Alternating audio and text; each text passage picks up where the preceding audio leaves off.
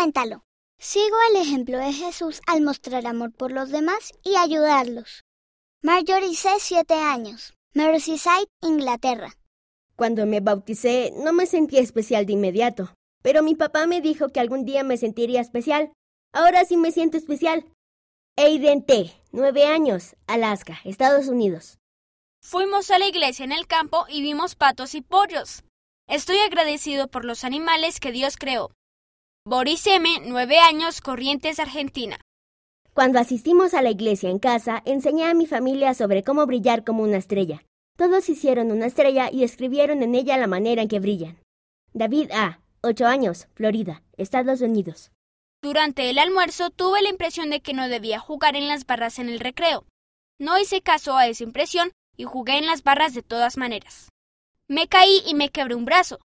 Sé que el Espíritu Santo me dará advertencias en voz baja. McKay W., 11 años, Washington, Estados Unidos.